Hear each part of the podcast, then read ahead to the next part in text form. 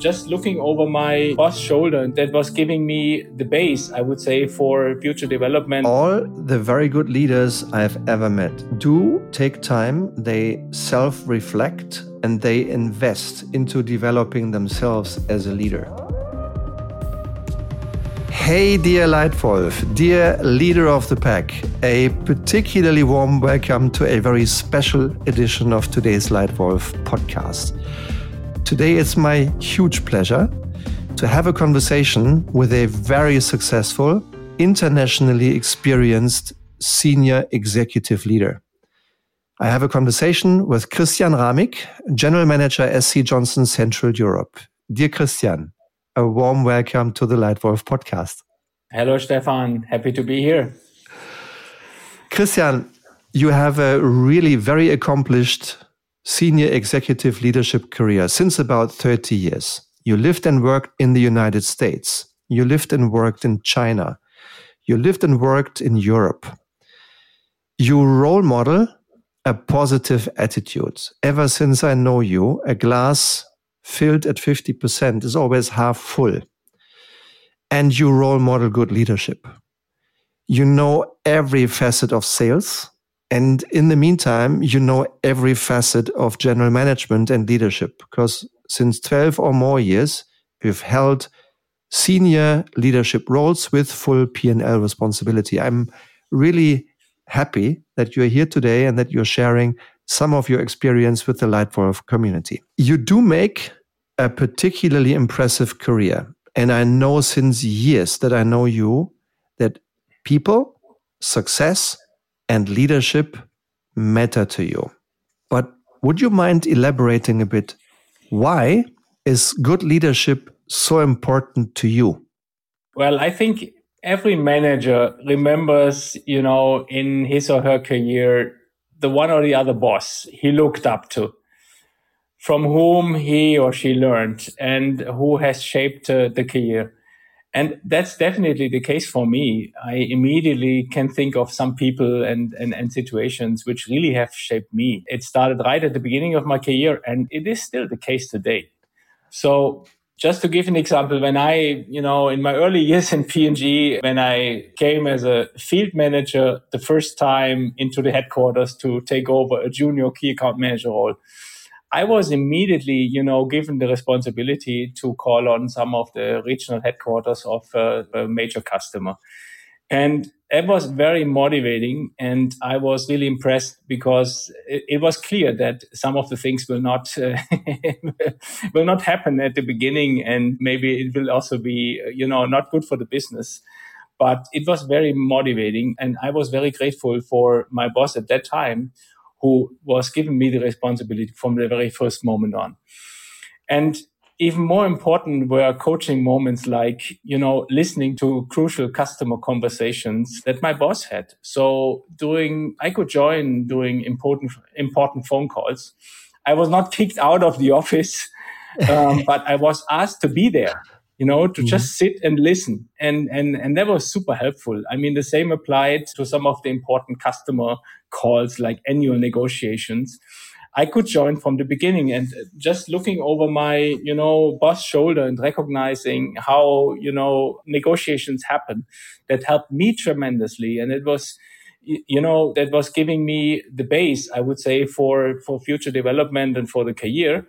So a good boss for sure makes a difference. This is why leadership is important for me. Yeah, absolutely. It is central for you and for me. And I think while probably some themes are common across your definition and maybe also the definition of some of the audience right now, I think leadership also is and should be slightly subjective and slightly varying from an individual perspective. So you will have your own philosophy, your own beliefs in what good leadership is. Could you illustrate a little bit, Christian? What exactly does good leadership mean to you? Well, to me, and, and this is also related to, you know, this, this example, to me, trust is very important. Giving trust and receiving trust. The trust I got from some of the, you know, good bosses I had back then who trusted me, you know, to, to take over a big business and that something can go wrong. This is still important to me today.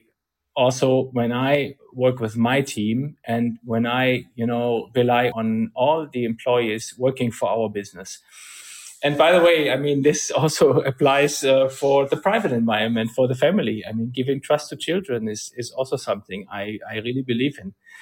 I can also remember a statement from a leader of a, of a leading retailers whom I was, you know, had the pleasure to work with. It was Götz Werner from DM. And at that time, uh, I was the customer team leader for the P&G drug market team.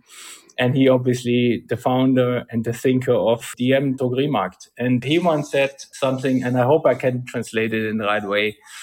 Trust ennobles the human being. Eternal guardianship inhibits his development. Zutrauen veredelt den Menschen. Ewige Vormundschaft hemmt sein Reifen. And obviously, this is something which I found very impressive and which I also try to take over for my own leadership style. And for me, this means today our leadership positions, our leadership behavior is based on mutual trust. There are other leadership qualities I, I really think are important, and we might talk about that a bit later. But basis for everything for me is trust. Yeah, very very good. Now you are in a role, Christian, where since a long time you've had leaders reporting into you. Aligning with these people who multiply your beliefs, who multiply impact and performance is one of the biggest levers you have for your own success and for the success of your people. So, would you mind sharing what kind of behavior, what kind of leadership behavior do you expect from your leaders in SC Johnson? So, basically, I believe that leadership is important in every role every person who works in in our business. So it starts at the front desk with the person who's responsible, you know, for greeting, for welcoming people, for receiving phone calls. And it obviously ends with the G- GM, with the general manager. Of course, it is particularly important if you have employees to manage, if you are a leader of people.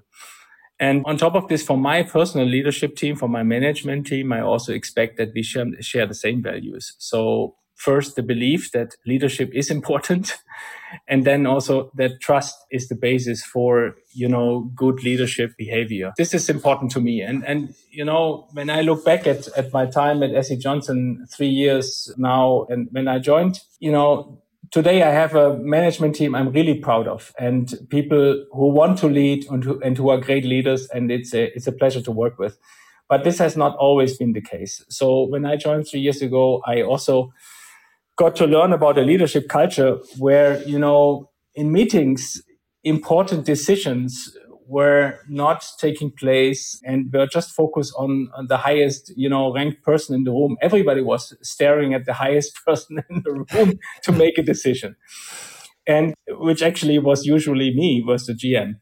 And that, that bothered me. And, and not so much because I don't like to make decisions. I really like, but because those people responsible for you know the respective tasks those people responsible in the room they did not want to take over the responsibility although they were i would say quite capable to make decisions themselves or at least make a recommendation for a decision and by the way they usually you know they they are much more expert than I am looking into that from the outside. So if I take, for example, our monthly demand planning meeting, where the forecast for the next few months will be developed. The demand planner, together with the sales leader, the marketing leader, and the supply leader, they usually the experts. They know the forecast and they have to come to a decision.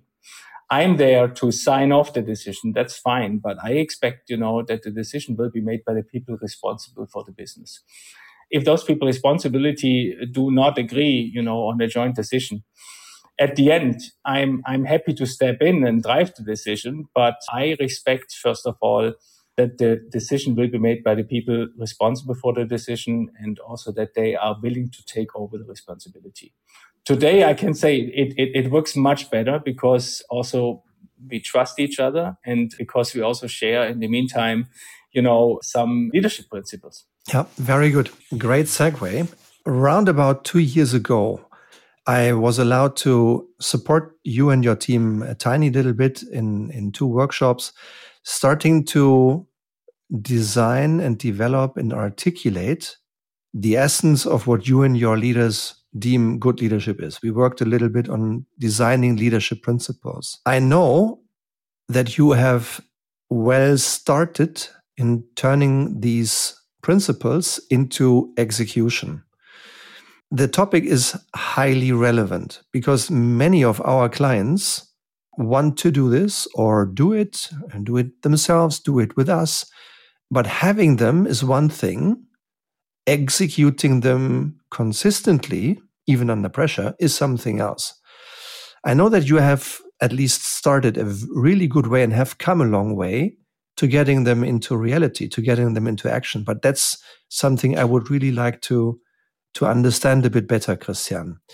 What have you done to execute and implement your leadership principles? I mean, first of all, as you rightly say, I mean, the change process was needed. And, and by the way, Stefan, I'm, I'm really grateful for the help you and the Leitwolf team provided at that stage. So we recognized also as a management team that especially the next level of leaders in our company, they need to, you know, also take more ownership to lead and this is the group key account managers, the marketing managers, the brand managers, and so on. Because we, we found that we, we found out quickly that that isn't, it is not enough if there's a management team who believes in the leadership principles, but the the key people leaders below the management teams, they do not believe in those leadership principles. So it's a bit of change process from a culture of if Christian is in the room, he he he he makes a decision anyway to a culture of I I can, I want, I do. I want to take over responsibility. I want to take ownership. And so we thought about that and how can we actually initiate this change process? And of course, it's not possible to do, at least that's what I think, to do it top down. So the people have to be really part of this change process. And this also included that we started to talk open about by years. So what is really preventing you from taking more ownership in leading your specific area of responsibility? And the main reason was actually there was no trust. And this also could be traced back, obviously, to me and to the management team.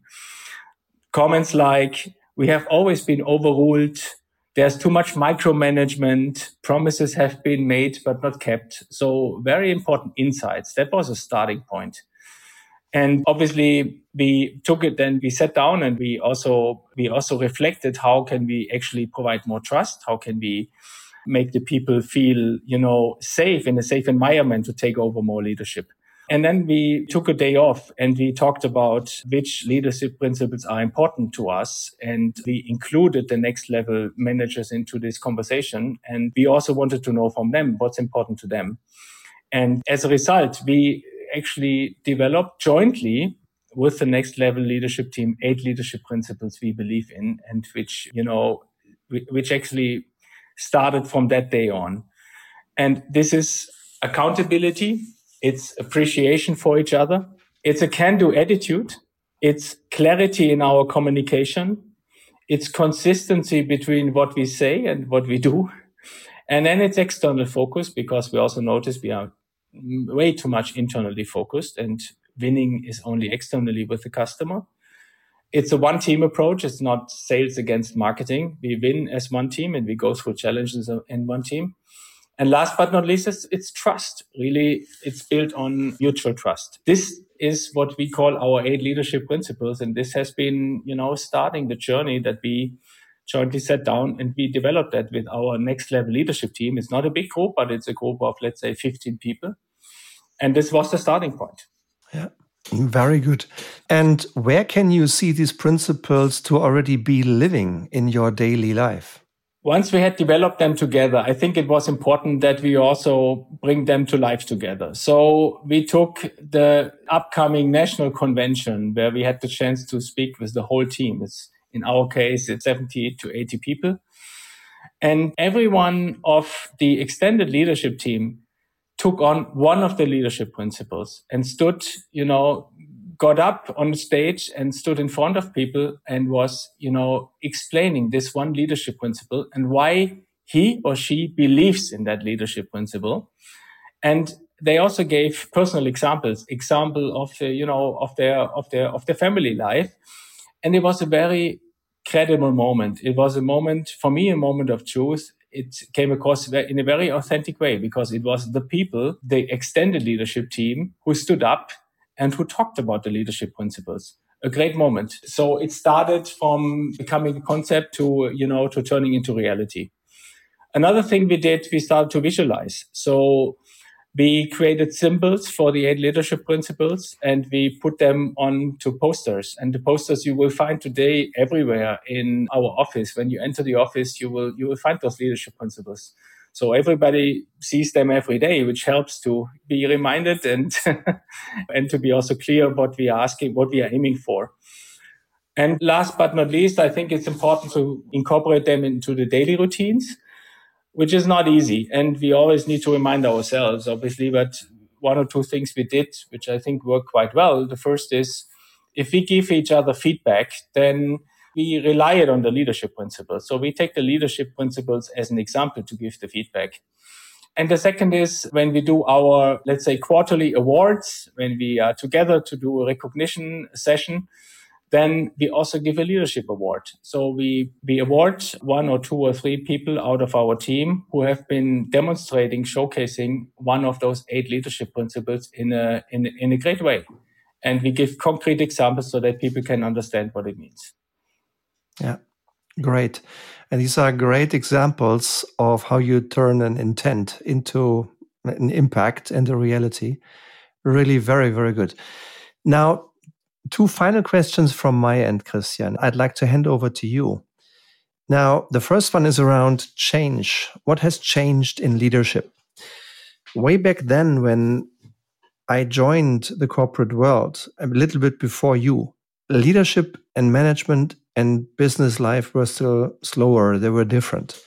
And then along came the VUCA world, yeah, this volatile, uncertain, complex, ambiguous world, mainly enabled by the digital transformation and the omni availability of many information pieces that were not that easily available before. But then came something else. Then came the COVID pandemic. Then came the war in Ukraine, inflation, price increases, pressures all over the place that you have to deal with being the general manager. So, taking all this into account, could you share an example or two where you feel leadership has changed in the last couple of years? Well, I indeed find it extremely challenging to be consistent as a leader and rely on the leadership principles you believe in in uh, in situations which are you know extraordinary, not expected. And you took some examples. Obviously, in the current situation with supply constraints and war and outrageous inflation, there are much more stress moments you have to deal with, and the world is changing much faster.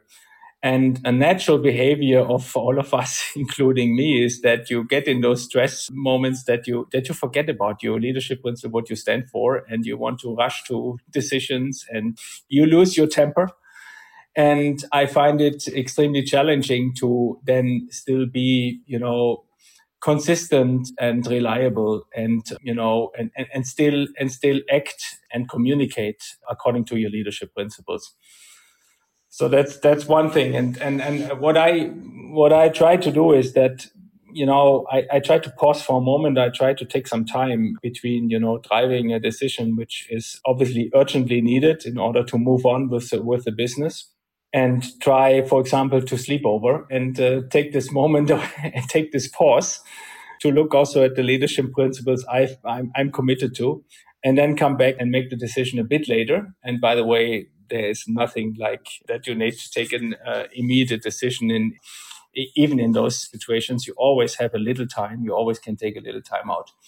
So that helps me to even in situation of stress and circumstances which are extraordinary to still rely on the leadership principles. Yeah. So you do enjoy yourself the time you need to digest, to clarify, and then to make a good decision rather than rushing one. Yeah. I like that a lot. Now, all the very good leaders I've ever met like you, Christian. It's a pleasure to know you. Do take time, they self reflect, and they invest into developing themselves as a leader. How do you do that? How do you develop yourself as a leader? I try to stay close to the team, to the customer, and to also our product, no matter you know what your area of responsibility is. And in my case, I mean, I'm very happy that I can be responsible for a couple of countries and also visiting those markets and, and be with the people. And one moment I always enjoy and I always to try to to carve the time out is to be in in stores with the people and to be in front of the shelf. And for actually two reasons. First, you see how the consumer acts in in front of the shelf, and second, you are together with your team. And I enjoy the, these moments very much. And I try to always find time to do this. And one of the things we have been doing and everybody has a lot of fun is we do shelfies. Uh, so a selfie in front of the shelf, we call it shelfies and we cool send them idea. around with yeah. a lot of happy faces, with a lot of product. and this is something I, I do and I continue to do since many, many years that's one. Yeah, I love the concept of shelfie. a really cool idea, and I can see how how people like it. And I can also see how being close to your people and close to your customers are great means to to grow yourself. Yeah? A final opportunity I'd like to hand over to you, uh, Christian. Now there are about ten thousand people here in the community on all five continents in almost 100 countries listening to you now. So this might be an opportunity for you to either ask a question so people think about this or to share a message with this Leitwolf community. So what would you like to ask or share, Christian? Stefan, I'd like to take the opportunity to to also say thank you to you and to, to the work you and the Leitwolf team have been doing for, for our team, for me to um, actually become clear on our leadership principles and help to execute them in a, in a consistent way. And the only thought I'd like to I'd like to share is, is is a belief I have. The belief is anyone can lead.